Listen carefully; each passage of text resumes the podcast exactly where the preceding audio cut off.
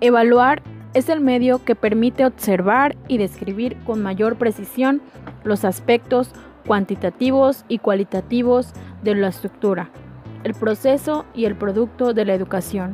Su finalidad es facilitar una predicción y un control lo más exacto posible del proceso educativo. Pedro Lafourcade, 1977.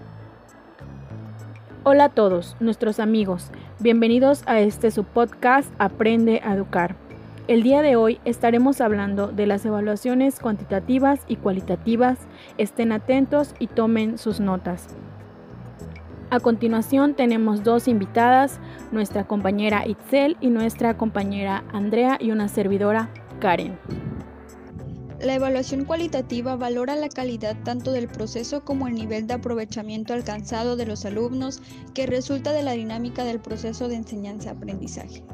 Dentro de sus características podemos encontrar el ambiente natural en que se desenvuelve el alumno al participar activamente en una actividad de enseñanza-aprendizaje, es la fuente directa y primaria y la labor de las materias como observadores constituye ser el instrumento clave en la evaluación. La recolección de los datos por parte de los maestros es una mayormente verbal que cuantitativa. Los maestros enfatizan tanto los procesos como los resultados. El análisis de los datos se da más de modo inductivo.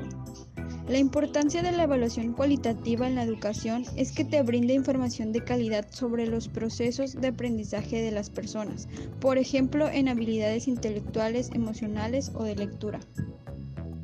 La evaluación cuantitativa es un método de valoración que se basa en medidas objetivas y que a menudo mediante el uso de datos numéricos. Generalmente para poderla llevar a cabo se utilizan técnicas estadísticas que pueden ir desde las más sencillas hasta un análisis muy complejo en función de que se quiera medir. Algunas técnicas e instrumentos de la evaluación cuantitativa son entrevistas, cuestionarios y pruebas escritas. Sus características es que nos trata de ser más objetiva posible y que nos proporciona medidas objetivas. Utiliza la medición exhaustiva y controlada y suele basarse en análisis estadísticos. También es posible utilizar algunas muy sencillas como encuestas y test, pero también pueden emplearse otras herramientas más complejas.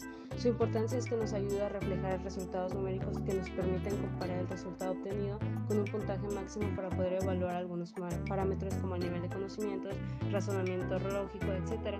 Este tipo de evaluación nos ayuda a que en primera es un instrumento para poder recoger información y posteriormente evaluar resultados y comparar el estándar deseado y emitir un juicio individual o ya sea grupal. Bueno, sin más que decir, les damos las gracias por esta oportunidad que nos están dando de poder ser escuchadas. Nos vemos en un próximo episodio de Aprende a Educar.